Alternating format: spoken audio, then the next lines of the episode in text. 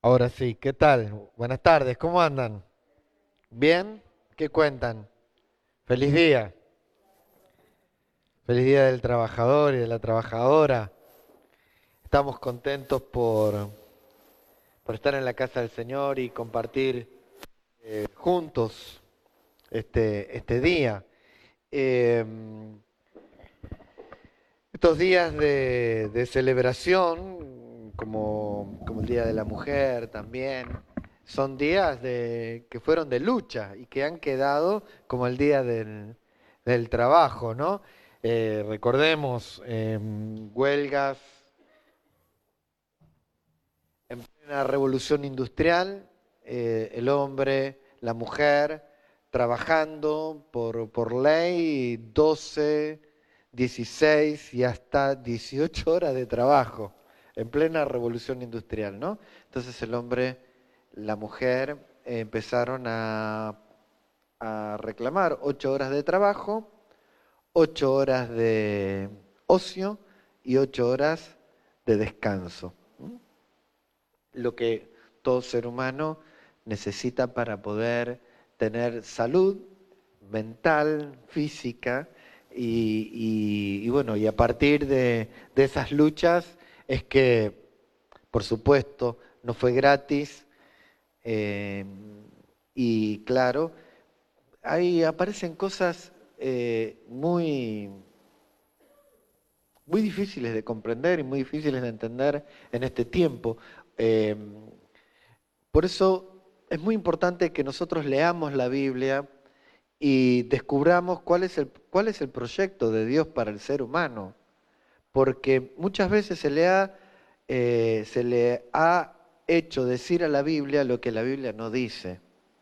Y, por ejemplo, eh, había algunas eh, empresas o cadenas de, de industrias que querían descontarle parte del sueldo de los trabajadores para construir iglesias, para construir iglesias, con el fin, con un fin, este, casi como religioso, le querían sacar plata a los trabajadores, ¿no? Eh, pero en ningún momento, en ningún lugar de la Biblia nos enseña ese tipo de cosas. Pero a veces hay algunas teologías y algunos, eh, algunas interpretaciones bíblicas que conducen al ser humano a hacerle decir a la Biblia lo que la Biblia no dice. Eh, bueno, el día del trabajador se lo hace trabajando, eh, veo algunos posteos, y nada de, bueno, está bien, pero recordemos, ¿eh? recordemos que hay ocho horas de trabajo, ocho horas de ocio ¿eh? y ocho horas de descanso.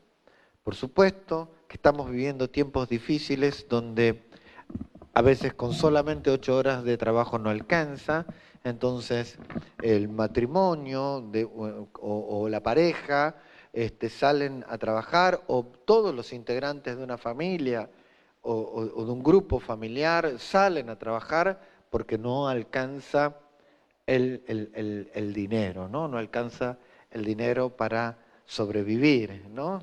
Para, para tener esos espacios y esos tiempos. Entonces las luchas siguen estando presentes hasta el día de hoy. El hombre ha sido libre, la mujer, el ser humano, mm, ha sido libre de la esclavitud, pero por ejemplo yo veo que hoy industrias, empresas, eh, por ejemplo, muchos chicos de aquí este, les hacen trabajar con horarios rotativos, por ejemplo. Los- el horario rotativo es un horario muy difícil para el ser humano, porque no puede hacer otra cosa más que ir a trabajar. No puede continu- no tener un proyecto de estudio, de vida, no se acostumbra su físico, su mente, cuando descansa de, de- tiene que descansar de noche, pero si tiene horarios rotativos tiene que trabajar algunas semanas de noche. Y recuperar el sueño le cuesta uno o dos días hasta que vuelve a trabajar y después le toca a la tarde y después a la mañana. Entonces esa, ese, esa- ese formato de trabajo es un formato de trabajo que es eh, en algún momento se va a abolir porque es, es difícil de entender. Que haya turnos de noche, bueno, turnos de noche. Que haya turnos de mañana y turnos de tarde, que haya que eh, seguir la producción, bien, pero que un ser humano tenga horarios rotativos es, es como muy difícil que ese ser humano pueda descansar. Por lo tanto, las luchas continúan. Y siempre, por ejemplo, hay en lugares que las mujeres todavía siguen teniendo sueldos más bajos que eh, el de algunos varones. Eh, hay lugares que, eh, de, jerarquía de alguna empresa, de alguna industria, que está solamente esos espacios dejados para el hombre. No, no, no, es, no es fácil que la mujer pueda acceder a esos espacios de poder dentro de una empresa, de, toma de decisiones de una empresa, cargos jerárquicos. Entonces es muy importante eh, seguir con estas luchas, que el primero de mayo sea un tiempo de descanso, pero también un tiempo de reflexión y, entender lo que el Señor nos dice en la Biblia. El Señor no está de acuerdo con, el, eh, con la esclavitud, sino que nos da libertad y nos da un día de reposo. Es, eh, con esa, hoy hablamos un poquito por la mañana acerca de las leyes con las que el pueblo de Israel llegaba a Canaán, esas leyes que Dios les había dado. Les había dado un día de descanso. Ellos trabajaban de sol a sol y de lunes a, lunes en Egipto siendo esclavos. Y cuando llegaron al desierto, Dios les dice, no, no debe ser así. Tienen un tiempo y un horario para el trabajo y encima hay un día que tiene que ser un día de reposo, de descanso, de reflexión, de recreación para el ser humano. Y el pueblo de Israel, por supuesto, no aplicó esos, el, día de reposo como lo tenía que aplicar. Porque si aplicaba el día de reposo, era cada, siete, cada seis, seis días de trabajo y el séptimo de descanso. Eso se iba multiplicando hasta llegar al sexto año. El sexto año, este, seis años se trabajaba la tierra y un año se le daba descanso a la tierra, el año de reposo. ¿Para qué? ¿No? Para que la tierra este, produzca por sí sola, se regenere, se le dé descanso. Entonces era el año de reposo. Ahora, ¿a qué terrateniente le conviene no trabajar la tierra un año? Dejarla descansar a ninguno. Se apoderan de las tierras y entonces que produzca la tierra, que produzca, que produzca, que produzca, que produzca y no, no tenga su año de descanso. Por supuesto, los israelitas no aplicaron la ley, no aplicaron los mandamientos por, por motivos egoístas, motivos económicos. No aplicaron la ley con el, día de, el día de reposo, ni con el año de reposo, y mucho menos con el año del jubileo. Tenían que multiplicar los años y llegar al año 49. Cuando llegaban al año 49, el año 50 era el año del jubileo. ¿Qué era el año del jubileo? El año de la jubilación. 49 años de trabajo de un ser humano, en el año 50 se tenía que jubilar se tenía que jubilar. Y tenía posesiones de tierra, pero esas tierras no le pasaban a los hijos como herencia, no le daban como herencia a los hijos y los hijos a, los nietos.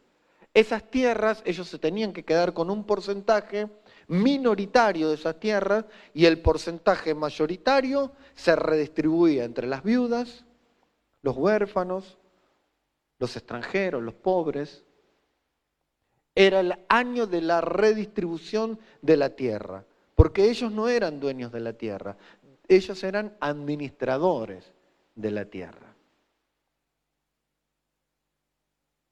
Por supuesto que no había que ser logrero, que no había que ser negrero.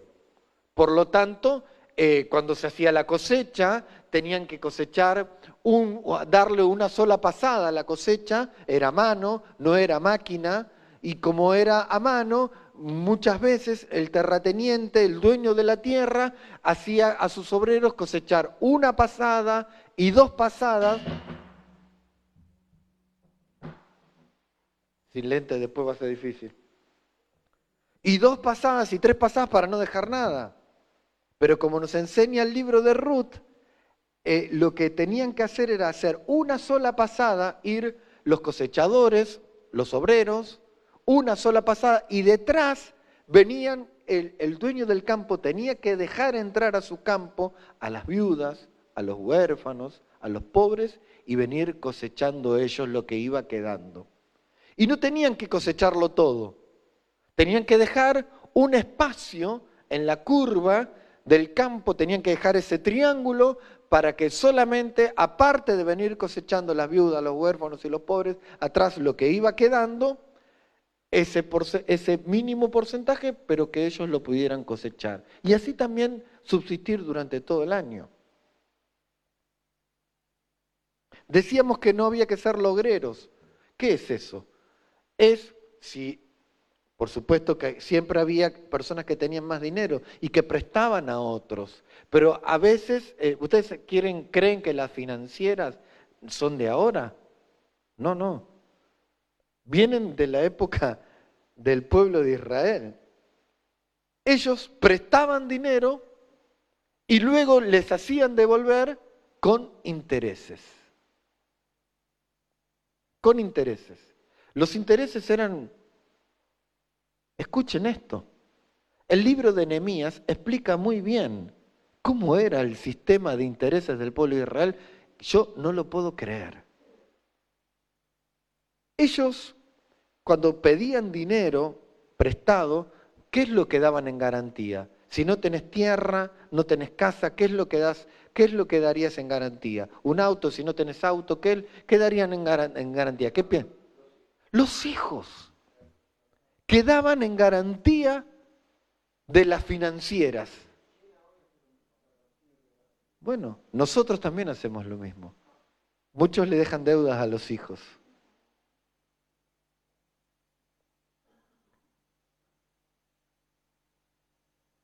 Fíjense el libro de Nehemías dicen que le prestaban dinero y como no sabían que no le podían pagar, ¿a qué les, les, hace sonar esto?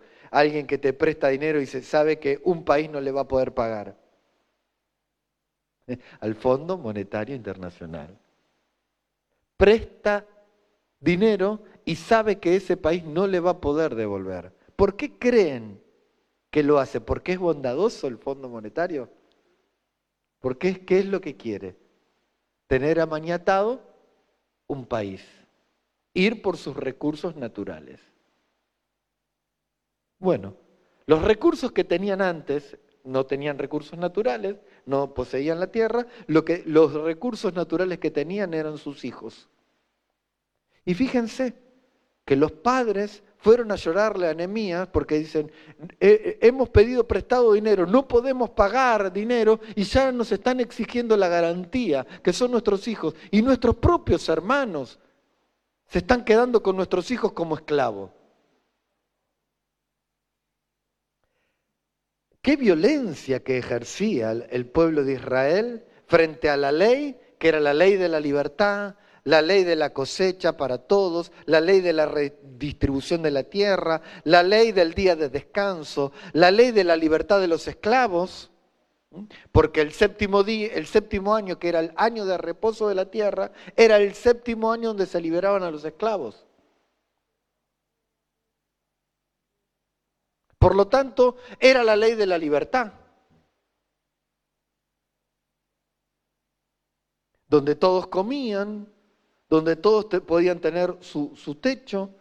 Y sí, había un sacerdocio, había un sistema cúltico, un santuario, y había que llevar esa, esa persona que era terrateniente, que tenía muchas posesiones y mucha cosecha, de toda su cosecha tenía que dar un porcentaje para los sacerdotes. Pero ¿quiénes eran los sacerdotes? Ellos tenían que administrar para vivir ellos y un porcentaje de ese de ese dinero, pero en formato cereal, en formato vegetal o animales que se recibían dentro del santuario, lo tenían que redistribuir entre las viudas, los huérfanos y los pobres. ¿Pero creen que los sacerdotes hacían eso? No hacían eso. qué violencia que ejercían. ¿Cómo? Todo para mí, soy, este era como la pirinola, ¿no? ¿Eh? Toma todo era el sacerdocio. Y así los reyes, y así los grandes terratenientes, y así sus jueces y sus falsos profetas creaban como trenzas y triángulos corruptos donde iba la viuda, iba el huérfano, iba el pobre, iba una persona a reclamar, mire, está escrito en la ley que yo necesito esto, que, que, se me tiene que dejar cosechar, que se me tiene que dar un pedacito de tierra porque estamos en el año del jubileo, porque pedí prestado y ahora me están sacando a mi hijo. Y eso dice, dice la ley, dice la Biblia, que no tiene que ser así. Ah, pero aquí, este, en, en la tierra mandamos nosotros. Quéjese delante de Dios y que Él haga justicia. Acá legislamos nosotros, protegemos la propiedad privada, protegemos al terrateniente, protegemos al que más tiene, protegemos a nuestros sacerdotes y los falsos profetas que decían, este está así tan pobre porque algún pecado tendrá.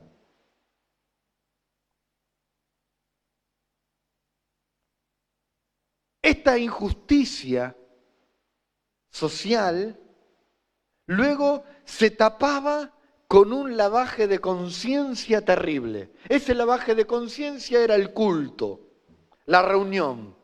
Y entonces iban, mataban a algún animal y, hacían su incienso y, hacían sus pantomimas y creían que ya este, los reyes, los sacerdotes, los terratenientes, los que prestaban dinero, ya tenían sus conciencias limpias. Y nada pasaba. Y se vivían tiempos de prosperidad. Prosperidad para unos pocos pero para la gran mayoría una gran pobreza. Qué violencia que se ejercía sobre ese pueblo. Ahora, cuando estamos leyendo Ezequiel, capítulo 4, capítulo 5, capítulo 6, decimos, pero qué violento que es Dios. Que los saca de las tierras y se los lleva, los hace llevar cautivos a, otro lugar. ¿Por qué entonces Dios habrá hecho eso? ¿Entienden el, el, sentido y el nivel de violencia que Dios ejerció sobre esos reyes, sobre esos terratenientes, sobre esos falsos profetas, sobre esos sacerdotes? Dios ejerció ese poder, esa violencia, y los sacó de sus tierras y se los llevó cautivos a Siria y luego 70 años a Babilonia. ¿Dios es malo? Desde que entraron a la tierra prometida hasta que se fueron cautivos 70 años, que es lo que ahora está profetizando Ezequiel, han ocurrido un montón de años cada año de los 70 años de cautiverio es por cada año de jubileo que no se cumplió, por cada año de reposo que no se dejó descansar la tierra, por cada día y por cada año de injusticia que se estuvo sometiendo a todo un pueblo.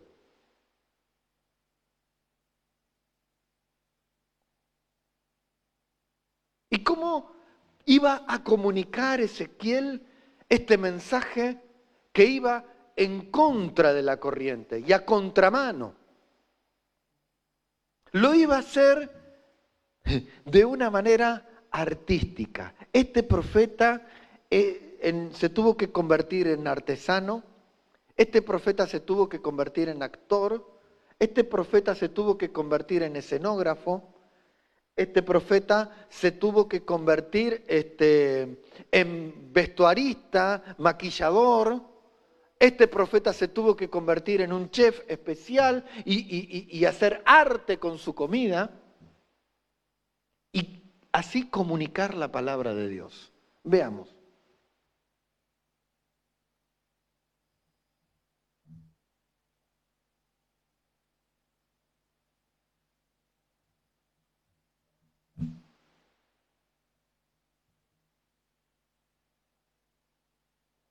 Capítulo 4 y 5.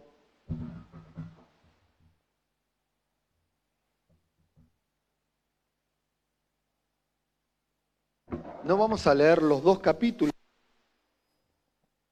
pero solo algunas ideas. Ezequiel, libro de Ezequiel en el Antiguo Testamento, capítulo 4 y 5. En principio, ¿entienden ahora por qué tanta violencia en estos textos? ¿Eh? ¿Cuánta violencia acumulada durante tantos años de hacer lo que quisieron y de no aplicar los mandamientos de Dios en la tierra? Mandamientos de libertad, no mandamientos del no hagas esto, no hagas esto, no hagas lo otro, no. No, mandamientos de libertad. ¿no? Mandamientos de libertad. Capítulo 4 dice, tú, verso 1, voy a leer en, la Reina Valera este, RBC contemporánea, hijo de hombre, cuando la Biblia dice hijo de hombre es vos, ser humano, ser humano, toma un adobe y ponlo delante de ti y dibuja en él la ciudad de Jerusalén. Tenía que, primero que el adobe no es el ladrillo que nosotros tenemos, ¿eh? ni tampoco el adobe eh, de las construcciones de los años anteriores de, un ladrillo de adobe que era como de 30, ¿no? Era de 30 el ladrillo de adobe. Mi casa está hecho con ladrillo de adobe, este, de, 30. Eh, eran, para entenderlos, eran como los de la época de la ladrillo grande de barro, em, eh, de las construcciones de, las pirámides de los jardines colgantes de Babilonia. Un adobe grande, gigante que se podía llevar, pero muy grande y muy, muy, muy pesado, que se podía transportar. Y lo que habían diseñado en Babilonia y en Asiria, que era muy adelantado, es que pegaban el adobe eh, asfalto, con brea. Habían, habían este, diseñado eso. Este, fíjense que cuando eh, se construye la torre de Babel, se, eh, ese es el mecanismo de construcción. Adobe y se sellaba con, con brea. Él, tenía que agarrar un adobe grande y tenía que diseñar en el adobe todo, hacer todo un trabajo de artesanía, de diseñar toda la ciudad de Jerusalén.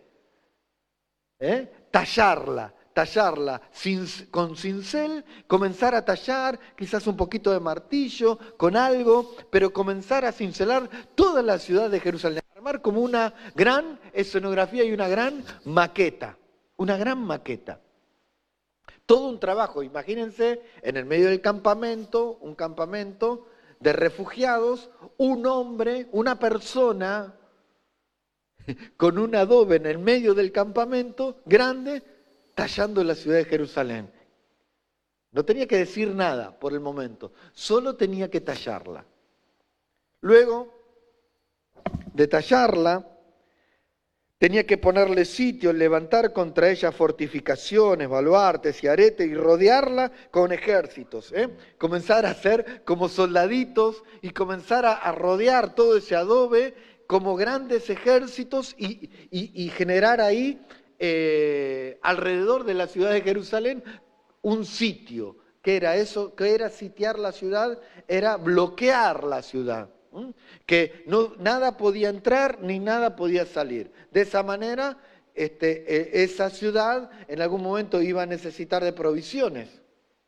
Por lo tanto, iba a caer, eh, iba, iba a comer, a comer, a comer hasta que se le termine la comida. Nada podía ingresar, ni nada podía salir. Se bloqueaba toda la ciudad. Entonces se desabastecía, se desabastecía toda la ciudad, perdón. Bueno, eso lo tenía que hacer en su escenografía. Tenía que poner una plancha de hierro también y ponla entre la ciudad y él. Él tenía que, eh, estoy leyendo en el texto número 3, Tenía que poner como una plancha de hierro entre la maqueta que él había hecho entre la ciudad y él esa plancha de hierro. A manera de un muro de hierro, la plancha fungirá como, como, acero, se tenía que hacer de acero. Y dirígete luego contra ella y ponle sitio. Esta será una señal contra el pueblo de Israel. Este era un, como un acto, el primer acto de la obra donde donde Dios le estaba dando el libreto y la manera y cómo tenía que hacer la escenografía a Ezequiel. El segundo acto, verso 4 dice, acuéstate sobre tu costado izquierdo. Así durante muchos días, en algunas otras versiones dice que se tenía que escribir sobre un costado izquierdo la maldad de Israel, como tatuarse o como escribirse, la maldad de Israel, y dormir sobre su costado izquierdo durante muchos días, como que la maldad de Israel iba a ser tapada, pisoteada, arrollada, que iba a servir de colchón para la justicia de Dios. Y así durante muchos días. Y luego tenía que ser del lado derecho, que era la maldad de Judá. Se tenía que escribir, en algunos textos dice que se tenía que escribir la maldad de Judá y se ponía de ese lado. Así durante muchos días tenía que dormir entre el muro de hierro y la maqueta que había hecho, tenía que dormir de ese, de ese lado. Las personas lo verían todos los días todos los días, él no, todavía no tenía que hablar, no tenía que decir nada, se tenía que escribir la maldad de Israel, acostarse de ese lado, la maldad de Judá, acostarse de este lado. El reino estaba dividido en dos partes. El reino del norte se le llamaba Israel, era el mismo pueblo, pero estaba dividido en dos. Y al reino del sur se lo llamaba Judá, donde estaba la ciudad de Jerusalén. ¿Mm? Bueno, y así durante, durante mucho tiempo. De un lado, mucho tiempo y mucho otro tiempo del otro lado. El tercer acto, desde el verso 9 hasta el 17, encontramos que algo difícil de comprender y difícil de entender, pero Dios le dice a Ezequiel, separa en una vasija trigo, cebada, habas, hoy plantamos habas, lentejas, millo, millo que es, eh, no, no era que tenía que plantar a hinchas de River, era mijo, es mijo, el mijo. ¿Quién está silbando ahí? Sí. Mi hijo, tenía que sembrar mi, eh, tenía que sembrar mi hijo, tenía que separar mi hijo, avena, y los tenía que poner en una vasija. Y tenía que alimentarse de ahí un gran número de días, solamente de lo que ponía en esa vasija, ¿no? Legumbres, eh, como, como las habas, eh, tenía que poner lentejas también, y tenía que poner cereales, y tenía que alimentarse allí durante mucho tiempo. Pero de la cebada tenía que hacer pan. Tenía que moler y amasar de la cebada, separar la cebada y amasarla y hacer pan, ¿eh? con la cantidad de gramos que, le decía en los textos que ustedes pueden leer después en sus casas, desde el verso, dije, 9 hasta el 17. Pero lo que tenía que hacer ahora era depositar su excremento, dejarlo secar y cocinar el pan con su propio excremento. Tercer acto, horrible. Pero quieren una obra bien cruda, eh, negra, bien negra. Bueno, acá. Depositar el excremento, depositar el excremento, todo su desperdicio, dejarlo secar, ¿eh? utilizarlo de leño,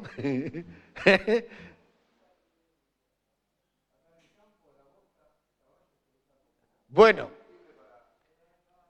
el tercer acto, hasta ahora veníamos bien, ¿no? Ezequiel dice, para, el adobe te lo hago, eh, eh, los soldaditos también te los pongo, la vara de hierro, eh, la, barra de, hierro también lo pongo, pará, el, como legumbre, como mijo, te como, sí, hago el pancito de cebada, te lo hago, pero pará, que el que lo va a comer soy yo, no vos, le decía a Dios. Entonces Dios dijo, tenés razón Ezequiel, se me fue la mano. Con este acto me parece que el libreto, eh, la creación se me voló. Te voy a permitir utilizar el excremento de bueyes. Ah, bueno, por lo menos, ¿eh? el excremento de bueyes ¿eh? o de vaca es otra cosa, ¿no? Igual para algunos ya están haciendo, oh, algunos están haciendo así, pero bueno, Dios eh, le dijo, bueno, cambiemos, cambiemos. Y hubo, ¿cómo se llama cuando hay un cambio de libreto? Una corrección, ¿eh? hubo una corrección de parte de Ezequiel. Eh, hasta acá no está en mi contrato, le dijo Ezequiel. No, no está por contrato el excremento humano. Bueno, de gato, bueno, pero de un ser humano, de ser humano. Bueno, entonces llegamos al cuarto acto, capítulo 5. Y ahí él tenía que agarrar un, cuchillo bien afilado, verso 1, ahí en adelante. El capítulo 5, verso 1 dice que tenía que tomar un cuchillo o una navaja de barbero y tenía que afeitarse la barba, que la barba no es como la que tiene, ¿quién tiene barba acá? Eh, Gastón, Gastón. No era la barba así de Gastón, miren, miren atrás, el chico que toca la guitarra, no era la, como la barba de Gastón, era como la barba eh, larga, la barba larga, porque eh, antiguamente los israelitas y ahora los ortodoxos, vieron que no se afeitan la barba, que tienen la barba larga, bueno, y, unas trenzas acá, pero esa barba larga significaba la dignidad, la sabiduría, eh, ser una persona de bien, ¿no? Eh, una persona de bien. Se tenía entonces que afeitar toda la barba, quitársela, quedar así como yo sin barba, y no solamente eso, sino también afeitarse la cabeza, quedar como el indio Solari, ¿eh? Eh, o los que son más viejitos como Kojak, el detective. ¿Se acuerdan la serie de Kojak? ¿Eh? Bueno. Quedar así, ¿no? Bien, bien, bien, bien pelado y, sacar la barba. Y tenía que agarrar una balanza, tenía que agarrar una balanza y pesar todo el pelo y dividirlo en tres partes. Y una parte la tenía que tirar sobre la maqueta que había hecho y prenderla a fuego. Olor a pelo quemado. Imagínense en el olor a pelo quemado.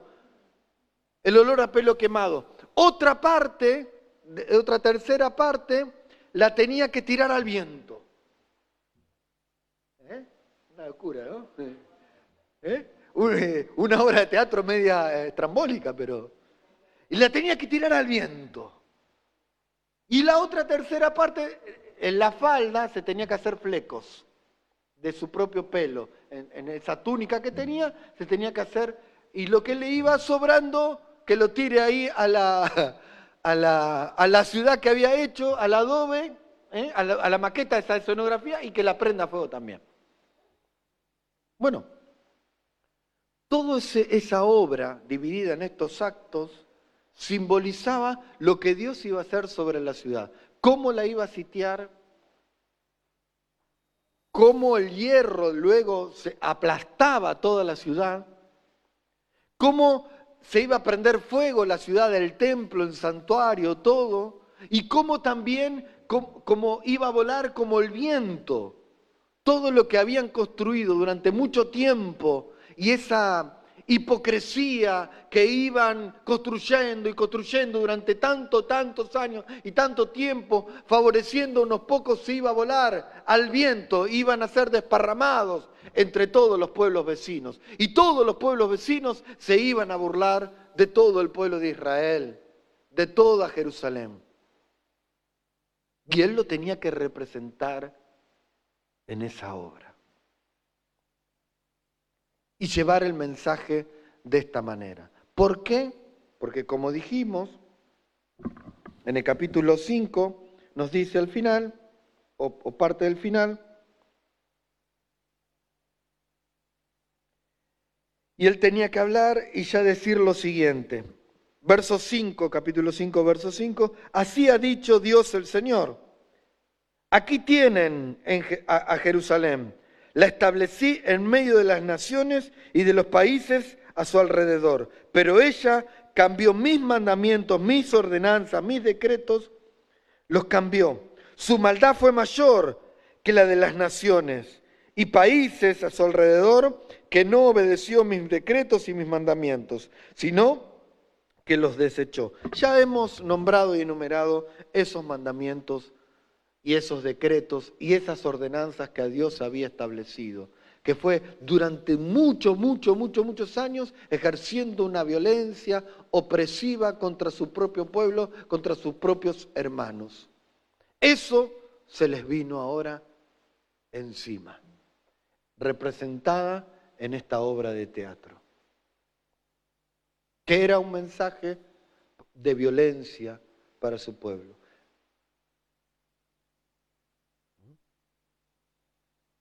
¿Les habrá llegado el mensaje?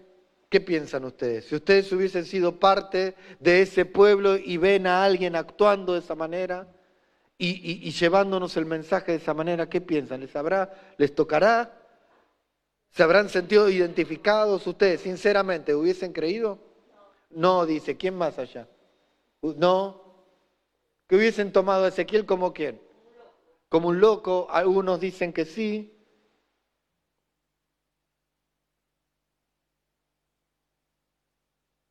un incomprendido, ¿no? Quizás el arte, no propia de Ezequiel, sino de Dios a través de Ezequiel, incomprendida en ese momento, como una locura, como algo que no podía ocurrir, como algo que no iba a suceder. ¿Qué pasó con el reino del norte? Se llevaron unos cautivos, pero Jerusalén destruida, el templo de Salomón destruido, el palacio del, del rey David destruido. ¿Sí?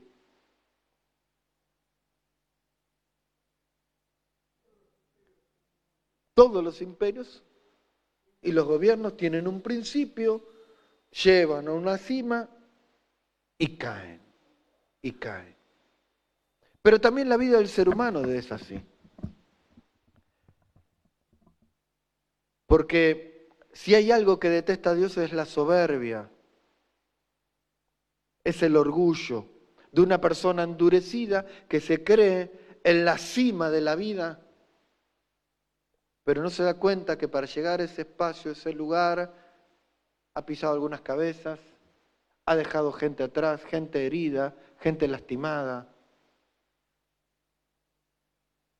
Solo, como decía acá Pedro, para mí y todo para mí. Con un sentido egoísta de la vida, sin compartir, sin dar, sin ser solidarios, sin amar, sin empatizar con el otro, sin solidarizarse con el otro. Porque no se logra esos espacios de poder sin pisarle la cabeza a alguien. Por lo tanto, muy importante que nosotros también comprendamos, porque hay espacios de poder en la familia que también se han logrado imponiéndose, con violencia, a la esposa, al esposo, a los hijos, a los padres, a los abuelos. Espacios de respeto y de poder que se han ejercido y se han ganado con violencia, con soberbia, con orgullo, con hacer sentir menos al otro. A veces no con una violencia física, pero sí con las palabras. Por muchos años se ha construido eso. Yo lo he vivido en mi hogar. Cuando era niño no se podía hablar, no se podía gritar, no se podía jugar, porque al hombre no le gustaba, lo ponía mal, lo ponía violento.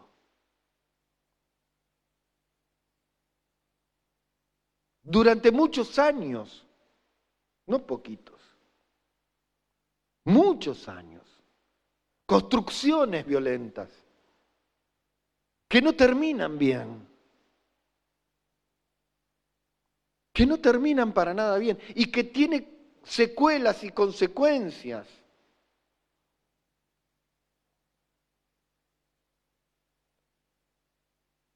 Hay construcciones de países, de ciudades, pero hay construcciones de familias así.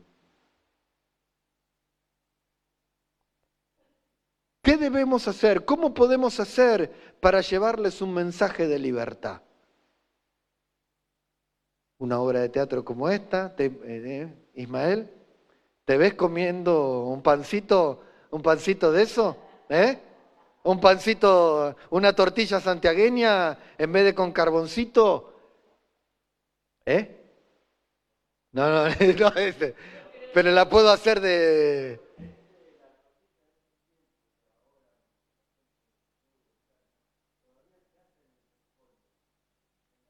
En la ceniza. Y sí. Ni de buey.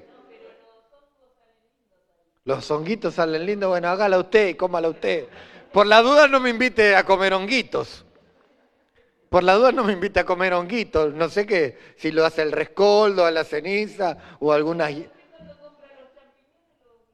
Nos crían así. Bueno, el tema es que necesitamos el mensaje de Dios y que nos llegue de la manera más que lo, la podamos, lo podamos entender de la mejor manera.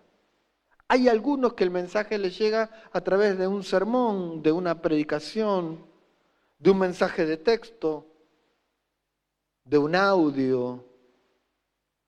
Y hay a otros que el mensaje les llega por algún episodio de la vida, algo que ha ocurrido,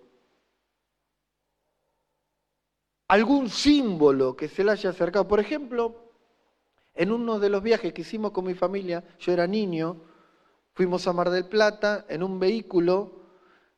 Cuando antes de regresar, se les ocurre a mi papá y a mi mamá ir a la, a la Virgen de Lourdes. Hay una gruta en Mar del Plata de, Lourdes, ¿no? Y se le ocurre ir ahí y en la... Eh, sí, en su, en su pensamiento agarraron agua bendita y se la tiraron a las cubiertas del, auto. Un 4L era. Le tiraron a, las cubiertas del auto. 12 veces pinchamos. Tardamos 24 horas de Mar del Plata a, a, a Castelara, donde yo vivía. 12 veces pinchamos. La última vez que pinchamos mi papá ya no tenía más plata, mi mamá no tenía más plata, ya no teníamos más dinero para emparchar las cubiertas y infló con el matafuego. Ustedes saben que cuando llegamos nunca más pinchó el vehículo. Pero nunca más el vehículo ese volvió, mi papá, a tener una pinchadura, pero 12 veces pinchó. 24 horas tardamos de Mar del Plata a casa. Ellos dijeron, ¿qué pasó? ¿Por qué? ¿Qué habrá pasado? Y comenzaron a reflexionar acerca de la vida y de la fe. ¿No estaremos equivocados en la fe? Ya habrían escuchado que alguien les habría hablado del Evangelio, del reino de Dios, pero a veces a las personas no les alcanza con eso. Necesitan algo simbólico, como una puesta en escena en la vida, algo que los haga chocar contra la pared y que los haga ver la realidad que es la que están viviendo. Nosotros también somos así. Muchas veces escuchamos una predicación y otra y otra, pero a veces no nos alcanza. ¿Qué necesitamos? Pa, contra la pared, darnos una y otra y otra vez, como de manera simbólica, para poder entender por dónde va la vida. Y cómo vivirla, de qué manera. ¿Y qué decisiones tomar en la vida cotidiana y en la fe? ¿No les pasa eso a ustedes? ¿Les pasa o no?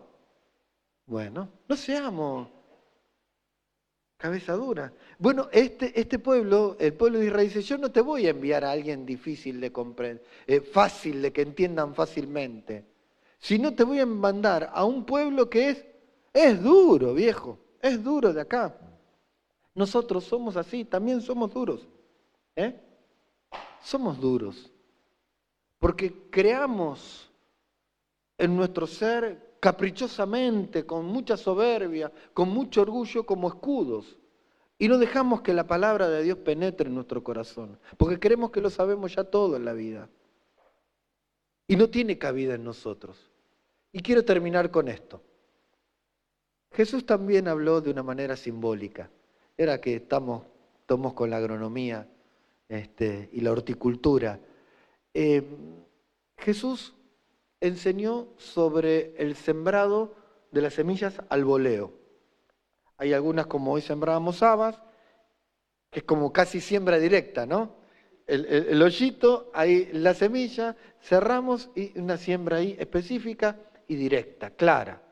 Pero hay otras en, grandes extensiones de campo que está el surco y se siembra, se, agarraba del del costal, ¿no? Y se siembra al, al voleo, que se le llama así, ¿no?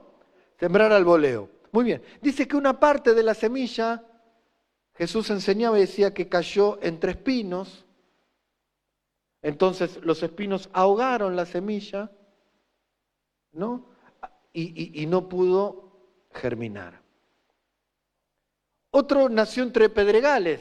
Y sí, creció la semilla entre pedregales, pero no pudo echar muchas raíces, por lo tanto la, planta, se murió. Otra parte cayó en buena tierra. Y otra junto al camino, dice, y vinieron las aves y comieron la semilla. Y vinieron las aves y comieron la semilla. Y otra parte sí cayó en buena tierra y germinó y dio fruto. Y germinó y dio fruto.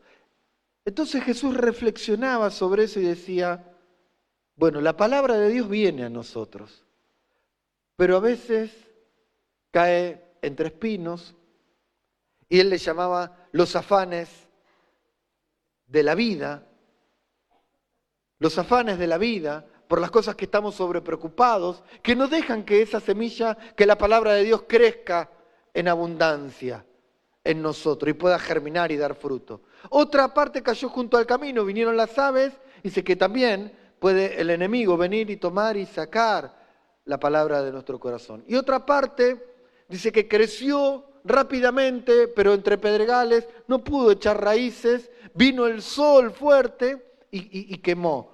Y como, ¿qué es? Son las pruebas de la vida o las dificultades que nos presentan en la vida y que nos hacen abandonar el camino del Señor y la palabra de Dios.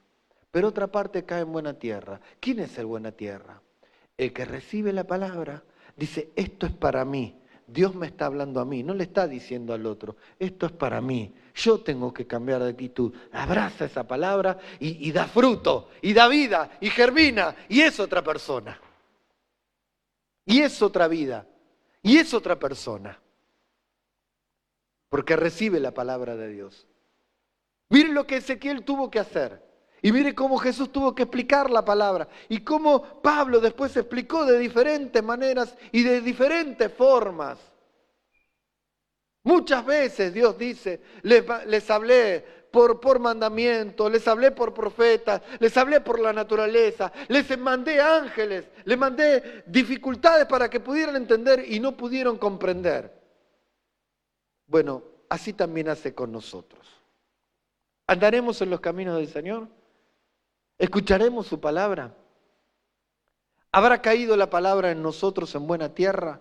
¿Seremos buena tierra? ¿Seremos personas que, que comprenden y entienden que Dios nos está hablando?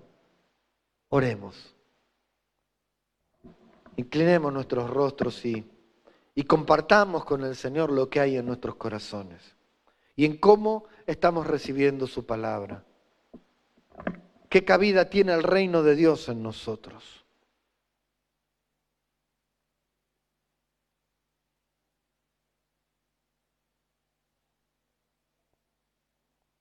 Te necesitamos, Señor. Necesitamos que ablandes nuestro corazón, que lo hagas sensible, dócil,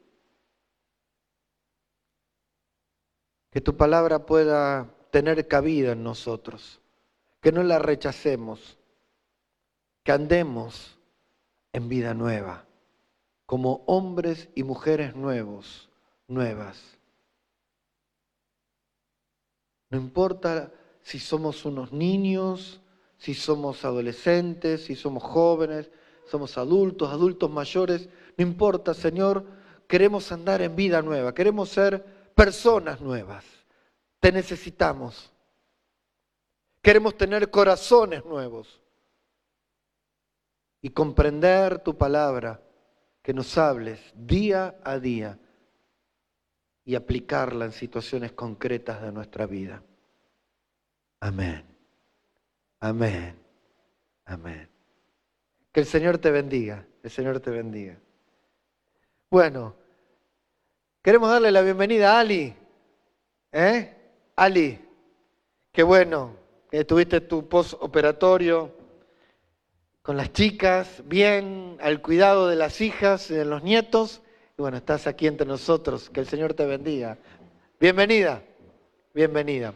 Saludamos también a la familia Maciotra que ha perdido, hemos perdido al pastor Alejandro Maciotra. Y bueno, este, hemos estado acompañando a la familia. Ellos están bien también ya era algo que se venía gestando hace algunos años, pero gracias al Señor eh, la familia están bien. Y sigamos orando por las hijas de Alicia Fernández, eh, para que el Señor las sostenga. Que el Señor te bendiga.